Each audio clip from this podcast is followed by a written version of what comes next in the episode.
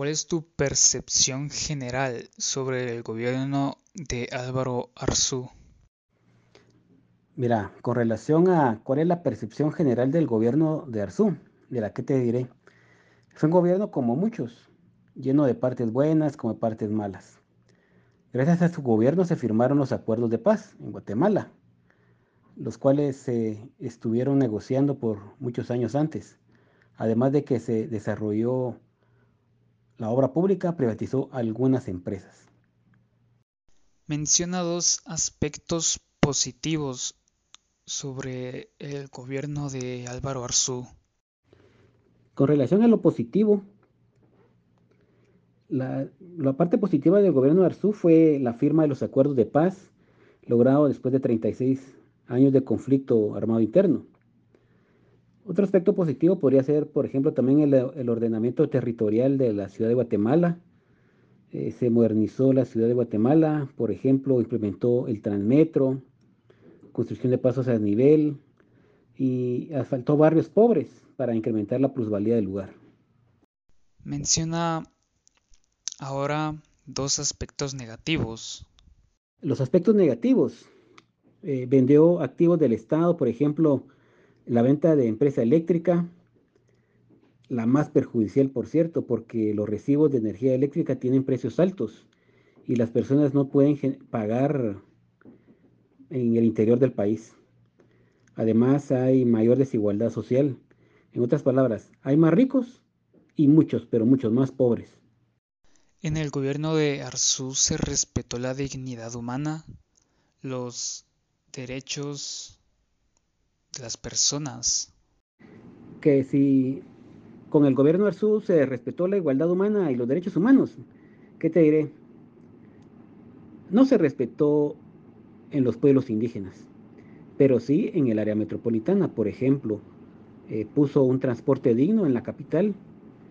La venta de Telwa trajo beneficios para los que tienen capacidad de comprar un celular. Caso contrario en el interior. El transporte es deficiente, servicios básicos como agua y luz no llegan a todos. Los gobiernos en la actualidad deben, deben dar subsidio porque los recibos de energía eléctrica son muy caros. En otras palabras, se endeudan para pagarle la factura a un empresario. Si no hubieran vendido la energía eléctrica, llegaría a todos, por ser un servicio básico, elemental para vivir. Es algo parecido al agua, es un servicio básico como el agua. ¿Crees que las decisiones del gobierno de Arzú repercuten en la actualidad? Que si repercuten las decisiones del gobierno en la actualidad, por supuesto que repercuten. Eh, las medidas que tomó en aquel entonces el gobierno de Álvaro Arzú con las empresas del Estado eh, para venderlas han traído buenas y malas consecuencias. También los acuerdos de paz los estuvieron mal hechos al no abordar adecuadamente el cumplimiento de los acuerdos de paz. Se violentaron los derechos. No todos los acuerdos de paz se han cumplido. Por ejemplo, es reducir de los acuerdos de paz como en cualquier otra guerra es necesaria la reducción del ejército. En los tiempos de paz no es necesario el ejército. El ejército es un gasto que, que debe pagar el pueblo y no trae beneficios. Por ejemplo, en Costa Rica eliminaron el ejército y hoy día tienen el mejor sistema de salud. También tienen un mejor sistema educativo. Podría replantear una, una pregunta. ¿Es mejor comprar un cuaderno que una bala de metralleta? ¿No crees? ¿Crees que en el periodo del gobierno de Arzú se trabajó por el bien común? Que si el gobierno de Arzú se trabajó por el bien común. La firma de los acuerdos de paz fue un bien común. Las donaciones recibidas por ese logro no lo trasladó el pueblo.